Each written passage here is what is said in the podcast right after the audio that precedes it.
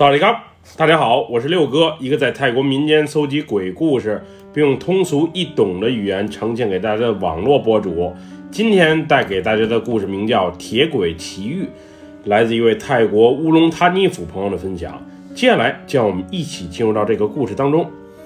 我虽然出生在泰国东北部的乌龙塔尼府，不过在我很小的时候，我就随父母一起搬到了曼谷去住。我今天所讲的这件事儿发生在二零零六年的三月，当时我刚上大一，放暑假的时候闲来无事儿，再加上刚吃完练啊，心情不好，于是准备回老家一趟散散心，也顺便放松一下。我们家老房早已不在了，不过我老叔一家则一直住在乌龙塔尼府。他家虽然住在乡下的村子里，不过离市区也不算远。十七公里左右的距离，骑上小摩托也就二十分钟左右即可进城。记得那是一天下午，也就是我刚到乌龙塔尼府没几天的时候，表哥骑着摩托车带我进城去玩。当时我们刚出门没多久，就听见一阵刺耳的摩擦声响破天空，然后紧接着是一阵剧烈碰撞的冲击声。随后，前方的铁道旁冒出了滚滚黑烟。当时我和表哥一见这架势，心想估计是发生车祸了，而且还不是一般的车祸，估计是汽车和火车相撞。当时我俩的好奇心都挺强，于是赶紧加速赶过去瞅一眼。另外，发生车祸的那条铁路岔口啊，也是我们进城的必经之路。无论如何，我们都得经过那里。当我们到达现场的时候，善堂的救护人员以及好心群众已经把火给扑灭了。一辆日系小轿车被撞翻在地，车里的司机虽被抬了出来，但还没来得及盖上白布。当时我下意识地瞅了一眼死者，是个三十多岁的男人。穿着还挺正式，上身蓝色衬衫，下身则是卡其色的西裤，脚上的鞋子不知道跑哪儿去了。总之，鲜血染红了上半身，左侧的胳膊以及腿好像还骨折了。当时那死者的样子，瞅着别提多惨了。我和表哥当时把那摩托车停好，一是想了解这事故是如何发生的。二是看看有什么忙可以帮的。后来从在场人员的交谈中得知，这个小伙子是一家手机品牌的地区主管，不是本地人，应该是来乌龙塔尼府啊出差的。一般过那个铁道岔路的时候，如有火车即将到来，应该是有障碍杆放下来拦住过往的车辆。不过那天也不知道为什么。控制障碍杆的电路系统好像坏了，看守路口的铁路工虽然按下了按钮，但是杆子始终放不下来。那个铁路工刚想从办公室出去拦住过往的车辆，这辆本田小轿车已经冲了过来，并且准备冲过铁路，没想到也不知道出了什么问题，这辆小车卡在了铁道上，人还没来得及跑出来。就被飞速驶过的火车啊给撞翻在地。虽然当时火车从很远就刹车了，无奈车速太快，最终还是没能成功。火车车头虽然有稍许损毁，但是基本没啥大问题。火车司机也没受伤，不过小轿车司机则不幸当场死亡。说来也怪，当时气囊都没打开，或许是车太旧的缘故吧。原本我和表哥打算进城晚上吃顿火锅烧烤自助，不过现场的惨状，尤其是看到死者的那一画面，始终浮现在我的脑海中。最终食欲全无的我俩，啊那天也就进城简单逛了一圈就回家了。之后表哥因为还有工作，所以不能总陪我。我在乡下待着十分的无聊，于是就向老叔啊借了一辆摩托车。平时想去哪儿出行啊，也方便一些。距那次车祸大约过去了五天，晚上在乡下寂寞孤独、实在难耐的我，准备去市区的酒吧玩玩，也看看有没有艳遇的可能。于是我从老叔家出发，骑着那辆有些破旧的小摩托进城耍了一圈。我出门的时候已经是晚上八点多了，在酒吧里喝了几杯啤酒，在舞池里尽情地蹦跶一番之后，直到凌晨两点酒吧打烊之时，才准备启程回家。虽然在酒吧里看顺眼的妹子真有，不过人家都是成群结队来的。我想单独领走的话，还是有一定的困难。再说那时的我兜里银子也不多，就是能领走，领去哪儿也是个问题。酒也喝了，舞也跳了，妹子也看了，还是回家最为靠谱。于是酒吧打烊之后，音乐一停，我就骑上那破旧的不知道几手的小摩托，准备回老叔家了。在曼谷，可能深夜还会有查酒驾的。不过，在我们那些小地方，基本没什么事儿。即使不幸被警察抓了，给警察塞个二三百泰铢，也就没啥事儿了。那天我迷迷糊糊的骑着小摩托往家走，记得那是一个月圆之夜。虽然一路上没有什么路灯，不过月亮还是把路面照得满亮。至少借助车前的大灯，我看得清前方二三十米的路，还是一点问题都没有的。没想到来的时候好好的，回去的时候我感觉这辆破摩托打火有些问题。刚才在酒吧门前打了好几次火才成功的。另外就是我这一路上啊，千万别停，只要一停再想走，那就有点费劲了。当时我觉得可能是这车太老了，火花塞出了问题。不过只要今晚啊能保证我平安回家就好。毕竟十多公里的路，要是让我推着车回去，还是在醉酒的状态下，那实在是太残酷了。不过好在这破车还挺争气，一路上慢悠悠的还能开，也没出什么大问题。不过当就快途经上回出车祸的那个铁道时，这破摩托车竟然熄火了，绝对不是没油的问题。我前天刚加满的，至于是什么缘故？我也不清楚，总之这破车就是无法启动了。当时路面有点黑，我怕身后啊有驶来的小轿车瞅不清前方的情况撞到我，于是我把摩托车啊拖到了一边，然后拿钥匙把座位底下的简易工具箱掏出来，先看看是不是火花塞的问题。如果要是真的启动不了，那还真是个大麻烦。毕竟离我老叔家还有些距离呢。当晚夜黑风高的环境下，仿佛这个世界就有我一个人存在。唯一与我相伴的就是天上的那一轮圆月。我原本想打电话给表哥，让他过来帮忙，不过一看手机，已经是凌晨两点多了。估计表哥这时啊，正在与他女朋友热炕头呢。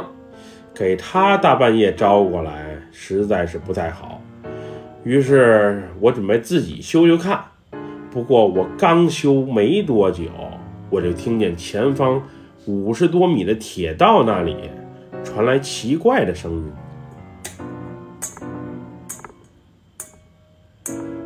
这声音挺清脆，也挺有规律，像是有人在拿着什么东西敲着铁轨。当时我还想。这大晚上呢，可别这么吓唬人。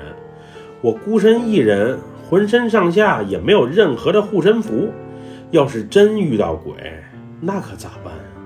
越怕鬼出现，那天看见车祸现场死者的那一幕，越在脑海里浮现。当时的我，说实话，确实是有点崩溃。不过作为一个大小伙子，怕也没用。不一会儿，刚才那个敲击铁轨的声音消失了。我刚要松一口气，一个男人的哭泣声再次随风飘入了我的耳中。嗯，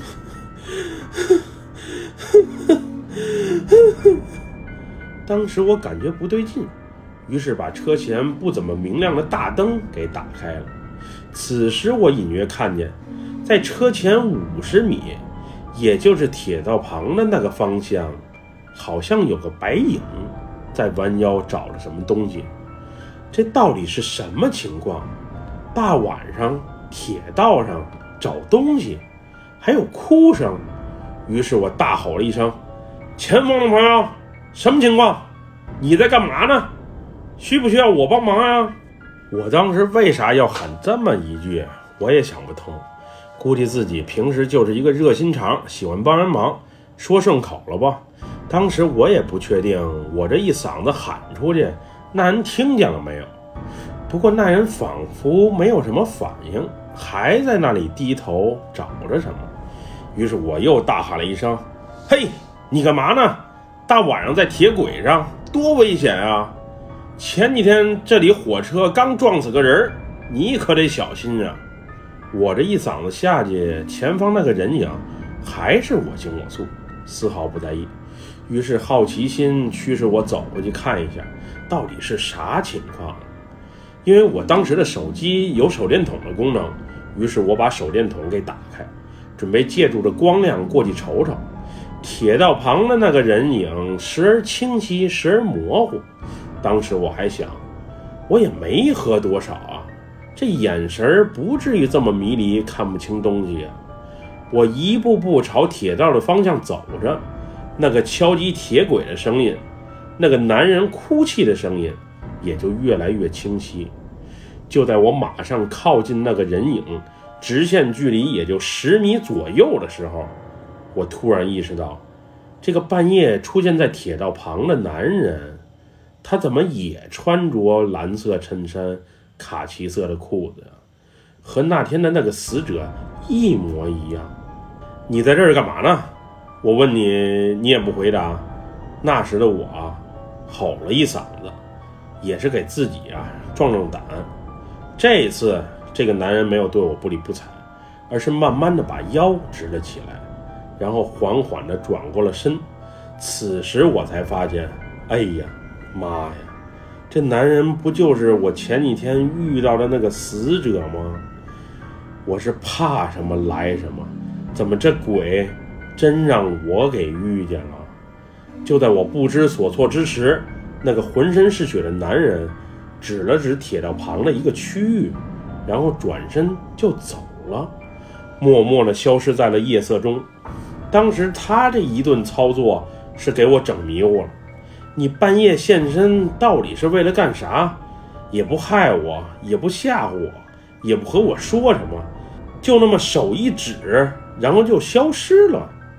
于是我特意凑到刚才那个男人手指的那个地方查看了一番，也没啥与众不同的呀，就是一些电铁轨的石头子儿。正当我准备离开之时，我突然发现，在石头的缝隙之中有个发着闪闪金光的东西。当扒开石头子儿之后，竟然是一枚金戒指，看这型号应该是女人戴的。这个戒指为啥会出现在这里？那个男人为啥暗示我捡到这枚金戒指？总之，一切的一切啊，给我整的挺懵。当时我还下意识的吼了两句：“这金戒指是谁的？你打算让我如何处理？你你去哪儿了？和我说两句话呀！”不过那个人影啊，没有再出现。我稍等片刻之后，于是转身回到了摩托车旁。说来也怪，这摩托车一启动就能走了，也不再熄火了。当时我还想，这会不会是天意？冥冥之中，老天爷就让我遇到刚才的那一切，就让我捡到这枚金戒指。当时我把这枚金戒指啊，随手放在了裤兜里，然后骑上摩托车就回家了。回家后的我一大觉睡到了天亮，也不知道为啥。虽然我睡得很晚，不过却起得特别的早。虽然还是有些困，但是很难再次入睡。起床后的我想起了昨晚捡金戒指的事儿，不过怎么处置这枚金戒指为好呢？于是当时我打算，去那个铁道岔路口问问值班的工作人员，或许他们。有那个死者家属的联系方式，于是我简单吃了口饭之后，再次骑着那破破烂烂的小摩托，前往事故发生的那个岔路口。我刚到岔路口，就看见一堆人围在那里，旁边还停着两辆小面包车。当时我觉得挺奇怪，于是就凑过去瞅了瞅。我看见一个年轻的女人正在伤心地流着眼泪，然后把一些鲜花和祭品放在了轨道旁，旁边还有好几个和尚，好像是刚做完法事的样子。我一看这架势，估计那个女人以及周围的几个人，应该就是那个男人的亲戚，而我手中的这枚金戒指，应该直接还给他们就对了。我在一旁默默地站了半天，直到人家都忙活完，我才凑到那个女人的身旁。当我把这枚金戒指从裤兜里掏出来，并把昨晚发生的事儿讲给他听的时候，那个女人的泪水一下子就从眼眶中啊涌出。经过交谈后，我才得知，俩人最近刚订的婚，下月就准备举办婚礼，而那枚金戒指估计就是这个男人送给女人的婚戒。当时这枚金戒指或许就在那个男人的身上，又或许在车里放着。出车祸的时候，戒指估计是被撞飞了出来。男人虽然不幸去世了，不过心里始终还惦记着女友，所以昨晚现身让我把戒指给找着，并且送过来。不过这一切也太巧了吧！要是我昨晚不去酒吧喝酒，不经过那条铁路，今早不来这个铁路岔口的话，那这枚金戒指还会不会物归原主呢？总之那一刻的我，忽然间感觉自己的经历都是被人安排好的。